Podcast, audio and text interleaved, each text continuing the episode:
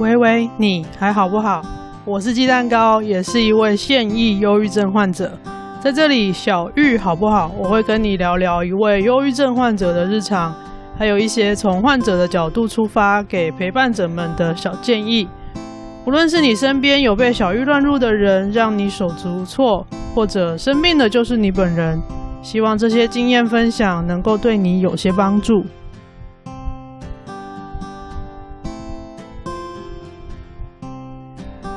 本集节目感谢 r e m o 读墨电子书平台赞助电子书，推广电子阅读。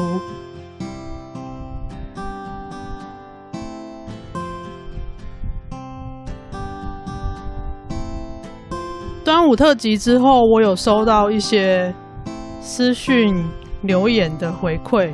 因为我自己很少提原生家庭的事情，但在特辑当中我提到了一点点，有一些听友就对这一段。很有共鸣，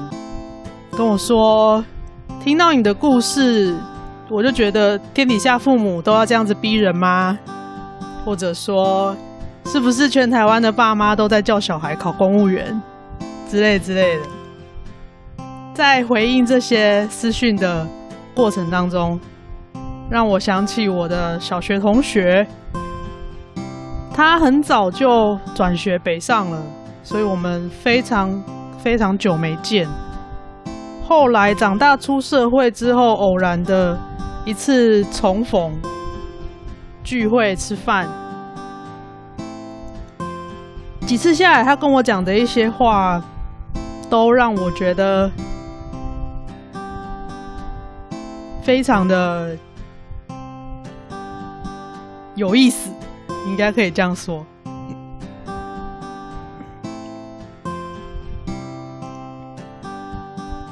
暂且就称呼这位同学叫 Taco 好了，日文的章鱼那个 Taco。这次我就分享两个我跟 Taco 的小故事。这些事情都是发生在我这次被小玉乱入之前。在被小玉乱入之前很多年，我还有一次恐慌症的经验，在那一次。恐慌症的时候呢，我当时在做的工作是比较像，有点像家教那样接案的工作，但是时间呢，就是被学生绑死，等于是学生要什么时间，我就要什么时间出去工作，类似像这样的工作，但是收入普通，然后要跑来跑去配合别人的时间。跟地点，这个离办公室的白领工作距离就非常非常遥远嘛，所以我可以感觉得到我爸妈非常不喜欢我的工作，然后这让我每天就是可能有一点，现在回想起来有一点在逃避这件事情，所以我每天就是都。早出晚归，回家只有洗洗睡。出去外面的时间，如果中间有空档没有工作，我可能就是去运动啊，或者是找地方看书之类的打发时间。总之不回家，回去就是洗洗睡，然后都吃外面，所以赚的已经不多了。然后又都吃外面，其实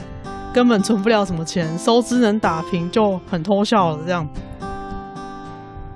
后来跟 Taco 他们，我们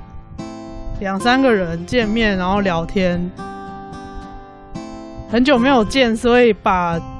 没见的这十几年的人生进度都补起来，我们就约了好几摊吃饭，这样。讲到我的工作还有爸妈的状况的时候，Taco 就跟我说。很幽默啊，他就跟我说：“嗯，你妈嘴巴上说不妨碍你，但是她身体很诚实啊。”哈哈我本来还有想要讲很多很多，但是被他这样一说之后，我就觉得瞬间就觉得 OK 了，没事了，就是中肯啊，就是一种被了解的幽默。然后 Taco 非常擅长这种幽默。在恐慌症比较严重的时候，我们还有一次的聚会，然后我就说，有几次啊，出去工作的路上骑着机车，在等红灯的时候，我曾经有好几次有冲动想要闯红灯，这样我就可以在车阵里面一了百了。然后他就立刻回我说：“你就不要没死成。”哦，然后痛得半死，打石膏，还要重新学走路，生不如死。我跟你讲，哦，听他这样讲，你是不是那个整个痛感都上来了？觉得走路都会痛。Taco 非常非常擅长这种刚刚好的幽默。就我个人而言呢，我是那种可以自嘲的人，就是拿自己开玩笑。但是对别人的事情，我比较没有办法掌握到这种刚刚好的幽默，所以被这样子的幽默接住的时候，印象会很深刻。这两句话已经隔了好多好多年了，我跟 Taco 又好久没见了，突然录这一集，好想再去见他一面，再去被他打一下，打醒一下。很难得的缘分啊！从小学到现在，害我很想再去找找他。我想跟你说的是，现在环境其实大家能够生存下去的样态已经越来越多元了。当然很难不受那种身边的价值观啊，或是框框的影响，这个很不容易。光是要一个人去对抗。这些很难，无论是对陪伴者或是对患者来说都很困难，因为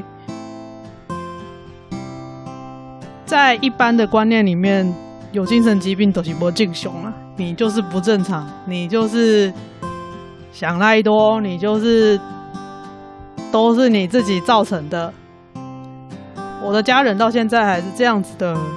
状态，那么我想这个不是特例了，应该是大部分的人都是这样子。所以在这样子的框架底下，我觉得对于患者跟陪伴者来说都是很辛苦的。如果你是一个陪伴者，但是你没有办法提供那种嗯很疗愈的陪伴。的话，我想今天分享的 Taco 的故事，也许可以给你一个参考吧。就是像这样子的刚刚好的幽默，然后不带批评，就是没有对患者本人那个个案本人发当事者本人的批评，然后又可以帮他把事实点出来。的这一种刚刚好的幽默，或者用现在的话讲，应该是很多人就是讲干话嘛。我最近有发现，就是这一类的对于现实的嘲弄的干话，可以帮助我放松，很奇妙。但是它的确是可以让我慢慢的从那种掉进黑洞的状态。慢慢爬起来，慢慢的，整个身体都放松下来，就是用干话解决这件事情，解决当下的那个急那个情绪袭击的不舒服的感觉。所以，今天我想说的是，这次我想说的就是，如果。不擅长那样子很暖心的陪伴，其实这种刚刚好的幽默，用干话点出事实的矛盾，我想其实对个案来说，对患者来说，其实也许也会有一种能够被支持、被陪伴的感觉，因为。很多时候这个在某一些学门的研究的观念是这样子的，就是很多时候有病的是这个社会，而不是这些生病的人。那么有一些干会讲干话的朋友呢，就会说，就是他妈的，你你这个上班的环境就是有病，类似像这样，帮你把这件事情点开的时候，其实对于患者来说，他很大的帮忙是看得到整个现实的全貌，而不是把所有的责任都归咎到自己身上。我想，想要告诉陪伴者的你，用这样子的刚刚好的幽默跟干话的方式，未尝不是一个协助双方放松的方式。这条路还很长，很多不好受的时刻，对双方都是，但。用这种幽默态度，也许可以先让双方度过那个不舒服的状态，然后我们再来看要怎么解决事情。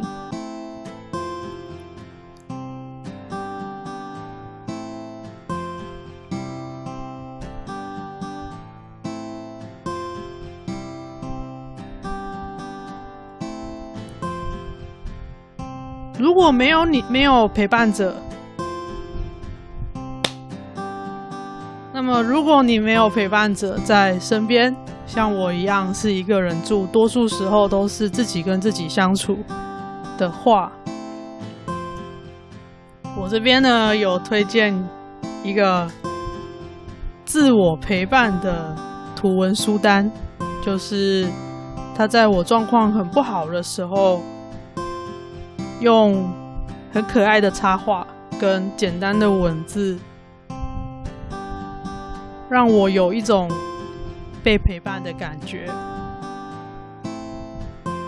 让我有一种被陪伴的感觉。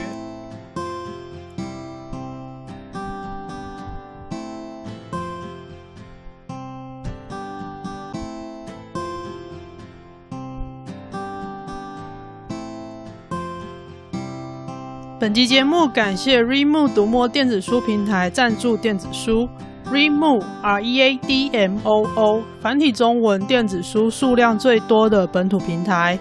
每月阅读马拉松与超可爱的文。本集节目感谢 Readmoo 读墨电子书平台赞助电子书 Readmoo R E A D M O O。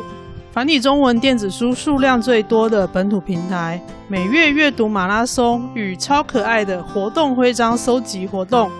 不止卖书，更鼓励读者开书。独家每年年终个人年度阅读记录统计报告，帮你用阅读写日记。读墨电子书可以用手机或平板 App 开启，网页版书柜也可以阅读，让书随手可及。随时随地，让你划脸书的时间都可以看书。流式电子书可以让读者自行调整字型、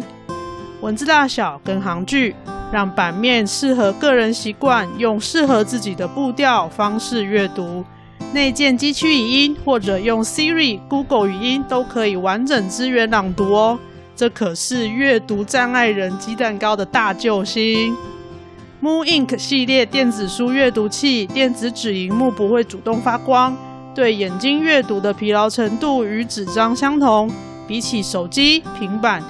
更能长时间用眼睛阅读哦。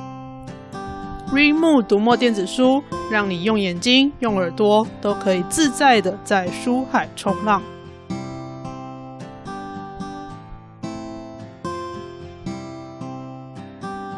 这次要分享一系列的图文书，就是有一些是绘本，有一些是大量的图配上小段的文字的图文书。在我前一阵子常常没电断电的时候，这些书陪伴我度过这些不太舒服的时光。首先，第一本是《总有一天你会懂》，从零到一百岁，该学会的人生大事都在这些生活的小事里了。这本书蛮有趣的，我先买了纸本书，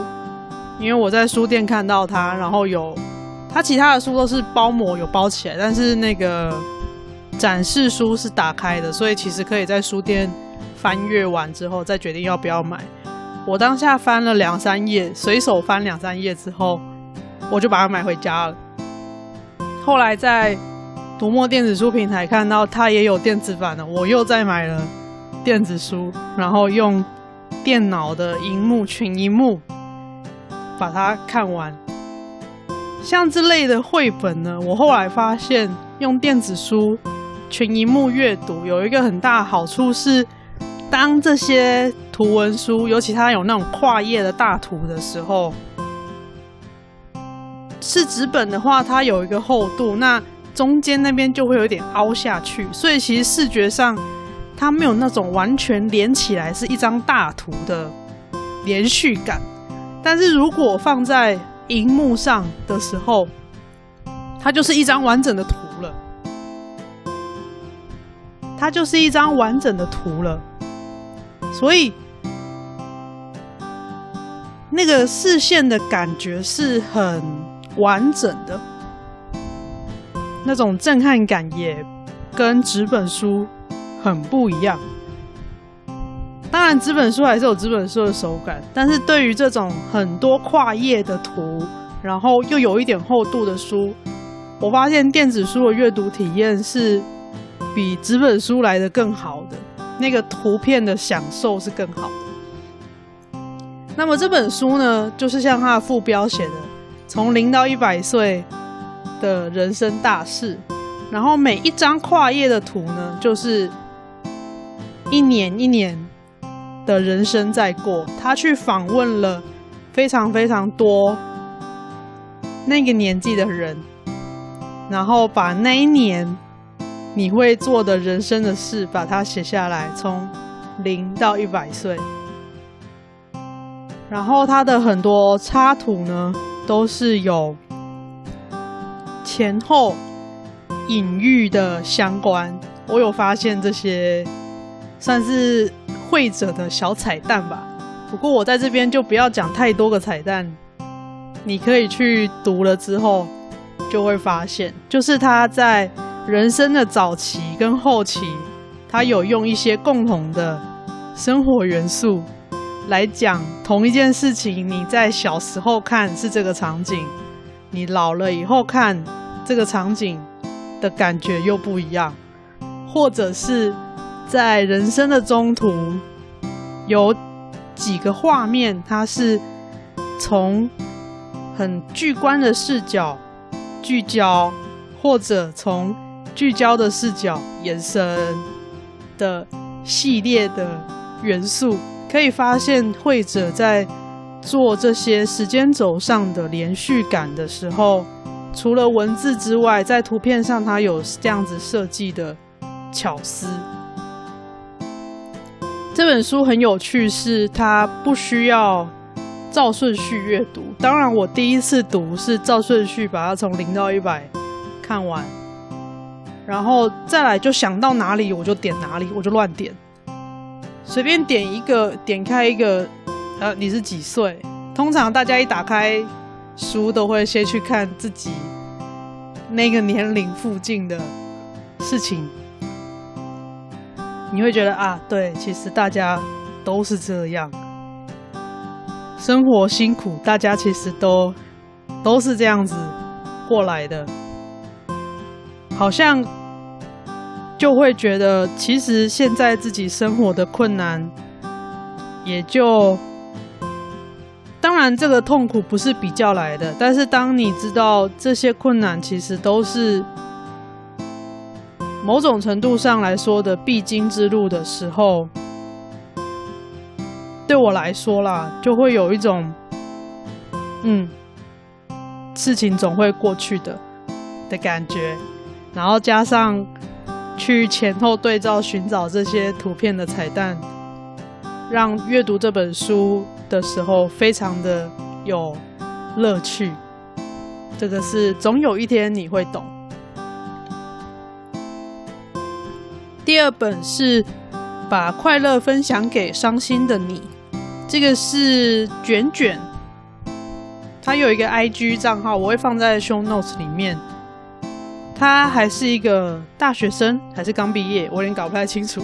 总之是一个很年轻的小女生，然后她的插画作品集结成一本书。我在他的电子书刚上架的那一天，我就把它买来，然后一下就看完了，因为我就直接被它的封面感动。书名叫做《把快乐分享给伤心的你》。然后他的图画的是卷卷，他那个自己的自画像，然后撑着一把伞，撑给那个正在雨中淋雨的那个看起来就是被小玉乱入的一个人，这样很忧郁的一个人，把快乐分享给伤心的你。所以当下我是看到那个封面之后，我就几乎没有什么考虑，就直接。买了这本书，